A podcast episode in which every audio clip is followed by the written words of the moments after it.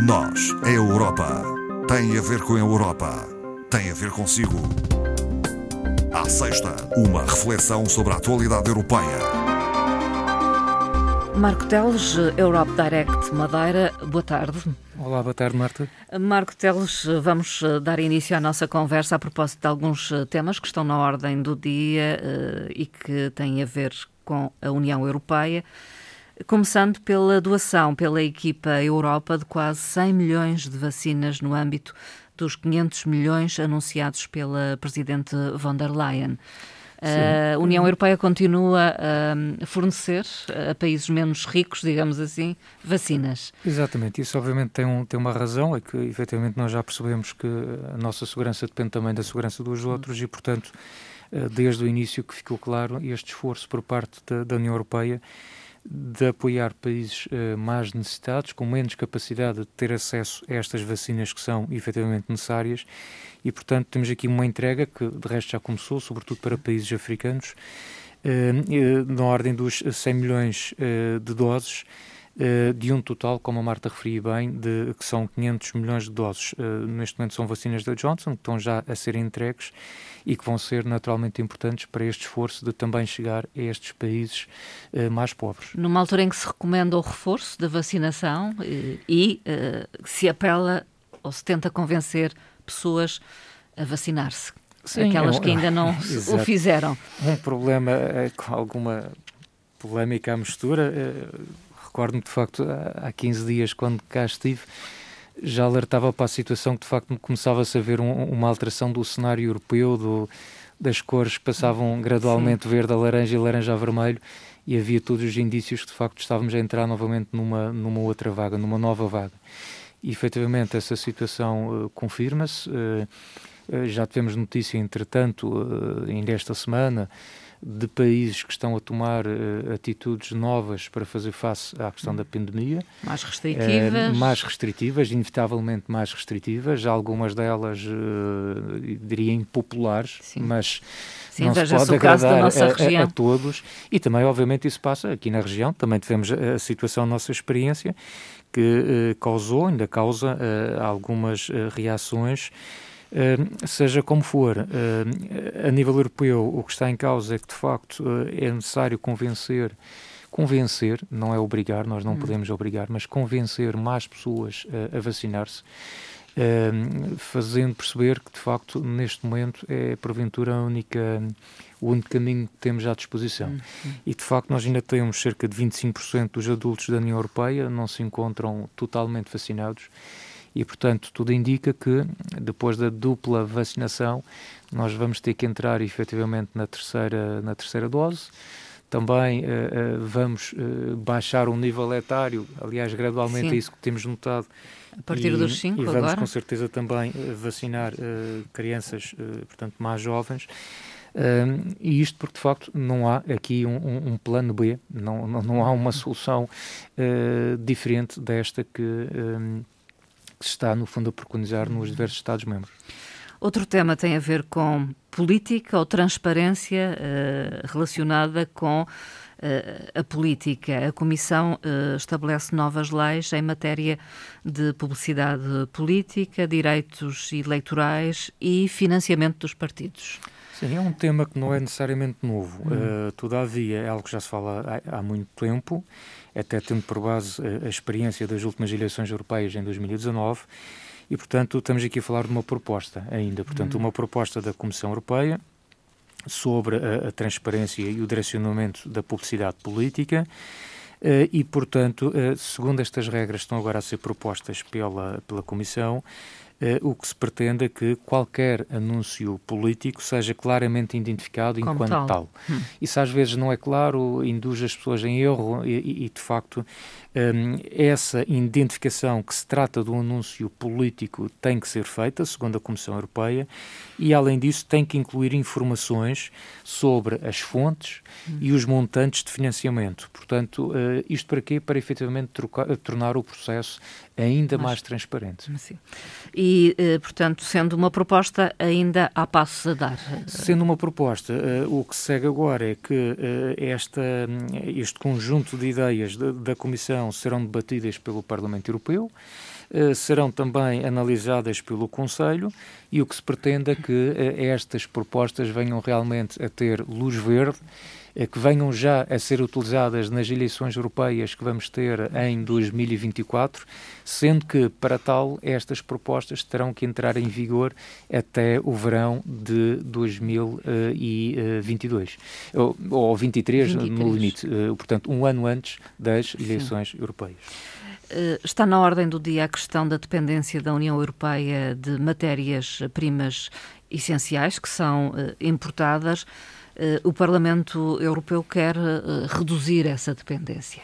Sim, aliás, é, é, curioso, embora estamos efetivamente aqui a falar da situação das matérias-primas, mas notou-se hum. isso desde há um ano esta parte com a situação da pandemia. Nós, num mundo globalizado, a pandemia, de certa forma, forçou-nos algum isolamento geográfico.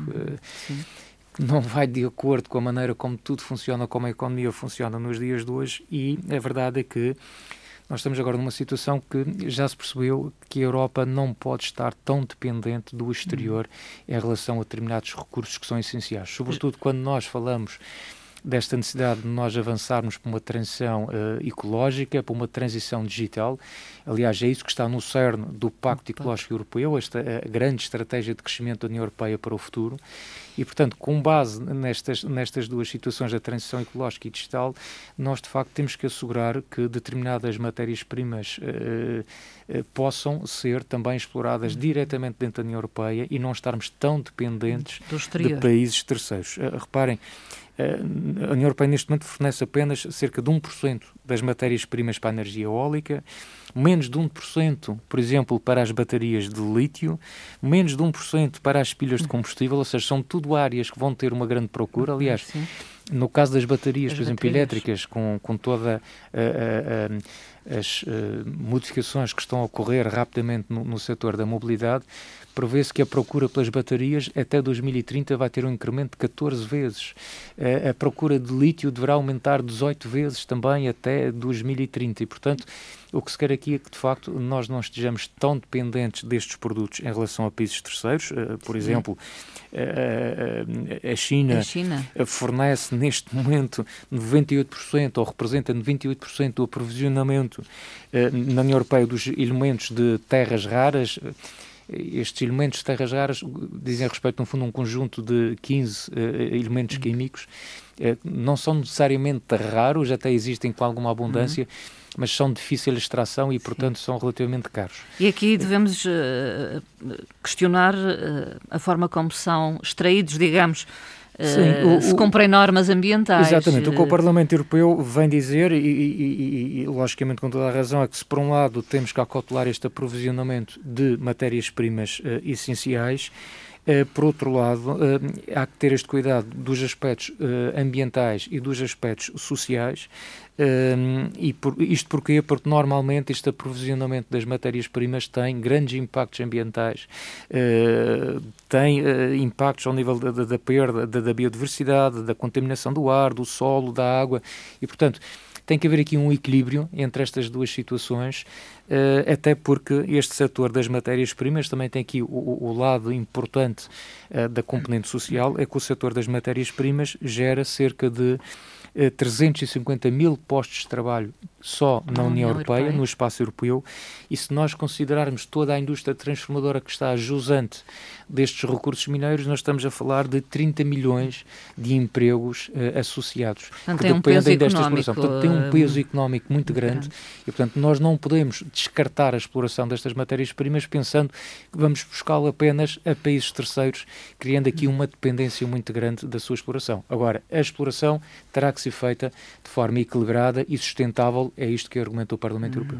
Relatório publicado pela Comissão Europeia uh, fala em disparidades de género a nível da educação, diz que estão a diminuir, mas persistem. Eh, é verdade que elas continuam a, a existir. Uh, isto tem a ver com o relatório, esta situação uh, sai agora comprovada num relatório que saiu uh, agora, esta semana, chama-se o She Figures este relatório já é produzido pela União Europeia desde, pela Comissão desde 2003 e mostra que, de facto, as mulheres continuam, infelizmente, a estar subrepresentadas nas carreiras ao nível da investigação e da inovação, uh, onde por exemplo, as mulheres continuam a estar mais representadas é nos domínios da saúde, do bem-estar e da educação, portanto, onde aí as taxas uh, rondam os 60%, 67%, mas, infelizmente, as mulheres continuam a representar menos de um quarto dos doutorados no domínio das tecnologias de informação e, e comunicação.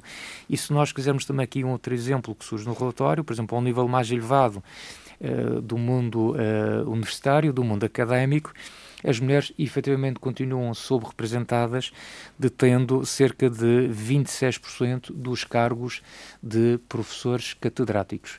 Uh, portanto, são representações que ainda não estão uh, equilibradas como seria uh, desejável.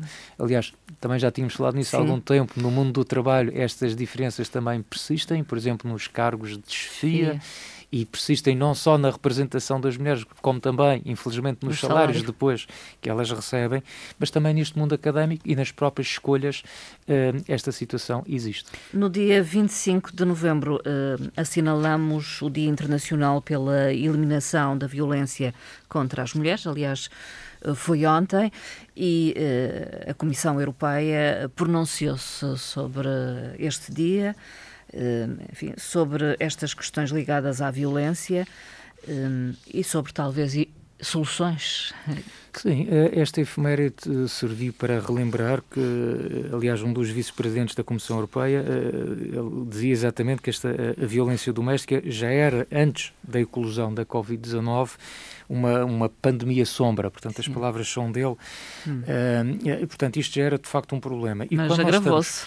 Mas agravou-se uh, de tal forma que uh, para muitas mulheres e raparigas, também nestas declarações do vice-presidente, ele dizia que o lar já não, era um, já não, não é um lugar seguro. seguro. E de facto isto é, é realmente algo muito triste quando nós pensamos que o nosso lar, as nossas casas não são lugares seguros, porque devem efetivamente ser o lugar mais seguro que nós temos. Nós, obviamente, queremos chegar ao final do dia, entrar na nossa casa e sentirmos seguros e protegidos nesse, nessa nossa habitação, nesse no, no, nosso lar. E, e, de facto, os dados mostram que uma em cada três mulheres já sofreram alguma forma de violência uhum. física ou sexual. Sim. E atenção que também quando falamos aqui da, da, da violência, falamos de diversos tipos. Sim. Nós falamos eh, desde o assédio sexual, que é algo que, uh, que se ouve muito falar nos dias de hoje, situações extremas, uh, que há também uma efeméride própria para a mutilação genital feminina, sim. também ainda, infelizmente, existe, mas também ainda existe relatos de casamentos forçados, uh, de violência online, da violência doméstica, que se agravou sim. naturalmente com a questão da crise, e, portanto, esta efeméride um, alerta sobretudo para esta necessidade de estarmos atentos a este problema. E a União Europeia tem estado atenta, tem E a União uh, Europeia tem estado atenta, implementado não projetos, só programas. apenas relembrando o problema, mas, uh, por exemplo, desde 97 que uh, estão já arrestados mais de 800 projetos internacionais que foram financiados pela União Europeia, Uh, precisamente projetos no sentido de combater esta violência uh, contra raparigas e contra mulheres. O Parlamento Europeu uh, solicitou à Comissão que apresente uma proposta legislativa para a criação de um passaporte europeu de segurança social. De segurança social, exatamente. O que é isto? Basicamente um passaporte que vai ajudar na identificação, na uhum. agregação e, no fundo, na portabilidade dos nossos dados uh, relativamente aos, aos, nossos direitos de segurança social. Sim. Já existe para a saúde, por exemplo? Já existe para a saúde aquele, fazer pronto, a ponte? Aquele ou... cartão europeu de seguro-doença, presumo que a Marta esteja a referir. Exato, exato. É, é, é, um pouco por aí, por exemplo, esse cartão europeu de seguro-doença permite que... Garante-nos nós, assistência. Exatamente, tenhamos a assistência estando num outro Estado-membro. Neste caso, o que se pretende, realmente o objetivo é proteger melhor os trabalhadores móveis, portanto, hum. uma situação que é cada vez mais comum dentro da União Europeia, que é alguém que trabalha ou vive em Portugal, mas trabalhou aqui uns anos, Sim. mas esteve depois em França e trabalhou outros tantos anos Sim. lá em França e depois ainda teve num outro. Portanto, proteger melhor os trabalhadores móveis, os seus direitos e tornar também todos os procedimentos administrativos mais fluidos, mais transparentes, mais rápidos. Portanto, através deste passaporte teríamos em tempo real o acesso à situação em termos de seguro e das contribuições que cada cidadão fez para os sistemas de segurança social, Nacionais. dos diversos países ah, dos diversos por onde passou. Países. Exatamente. Porque são muito diversos também. São muito diversos. Aliás, esta proposta deste passaporte, o, o próprio Parlamento Europeu uh, reitera esta situação que uh, a criação deste passaporte europeu de segurança social, se efetivamente avançar, não pretende afetar ou não deve afetar os sistemas nacionais da segurança social e a respectiva diversidade que existe em cada Estado-membro. Portanto, a ideia não é interferir num modelo de segurança social que, obviamente, cada Estado-membro tem, eh, nem deve eh, este passaporte, de forma alguma, isto é um aspecto que as instituições europeias têm sempre muito em atenção, não deve de forma nenhuma este passaporte ser uma condição para eventualmente restringir a circulação das pessoas no espaço europeu. Portanto, Sim. isto obviamente não pode acontecer, acontecer, como também temos que assegurar que os dados que uh, serão uh, utilizados nesse passaporte uh, serão apenas consultados única e exclusivamente para as entidades é que têm acesso a essa informação e não podem ser públicos. Marco Teles, concluímos por hoje a nossa conversa. Voltamos em breve. Voltamos no próximo mês de dezembro, creio. Sim, já em dezembro. e é a, a, correr para o período já de Natal, Sim. não é? Aceleramos rapidamente o Com todos os cuidados, sempre. Com todos os cuidados. Tendo em conta a pandemia. Agora, com todos os cuidados e mais alguns, atendendo à situação pandémica, ao agravamento da situação.